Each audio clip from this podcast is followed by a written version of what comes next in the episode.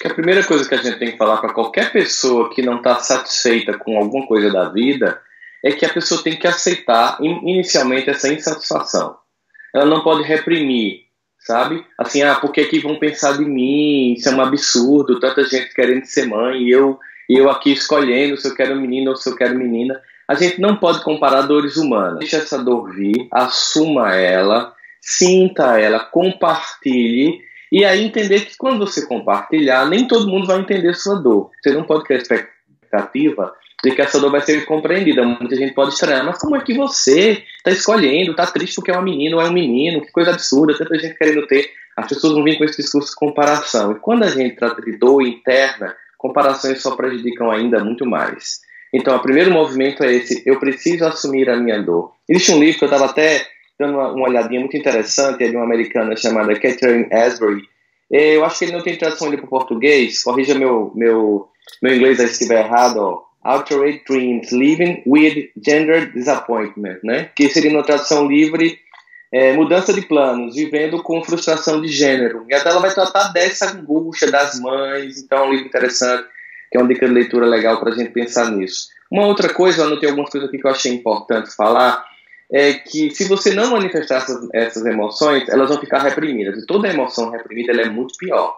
Porque você fica sentindo dor, angústia, sem poder dar nome, sem compartilhar, sem pedir ajuda, sem ouvir outras opiniões. Você veja a importância desse depoimento anônimo que você recebeu aí, como ele galvanizou um monte de mulheres que também sentiram essa mesma coisa, mas que sentiram nesse depoimento a coragem de falar. E isso é muito bom, a gente sabe que desabafar por si só já é uma coisa fundamental. Então, quando a gente diz para a mulher aceite seu sofrimento e assuma que ele está existindo, não quer dizer lute contra uma realidade que não pode ser modificada. Então, o segundo movimento, depois de se aceitar, de chorar, de deixar a frustração vir, de conversar com as pessoas, de compartilhar, é partir para, bom, muito bem, essa é a realidade que está posta, como é que eu me adapto a ela? Né? Eu tenho que, de fato, a gente não pode, sabe uma coisa que a gente não pode esquecer? Não vamos, não vamos esquecer do poder do amor. O amor é muito fantástico, né? Eu atendia casos assim, muito comuns assim no consultório. Imagina aquela jovem que morava ainda com os pais, engravida. De um cara que o pai nem gostava e que ele achava que nem tinha futuro para a filha. Então, primeira vez a notícia é uma tragédia. Ela diz: meu pai nunca vai mais me amar, eu vou ser expulsa de casa. E ó, quando esse bebê nascer, você vai ver como seu pai vai se apaixonar. E nenhum dos casos que eu atendi, claro que pode haver algum caso assim que o pai continua odiando, mas todos os casos que eu atendi, quando o neto nasceu, aquele pai que estava extremamente decepcionado com aquela filha, com muito ódio, né?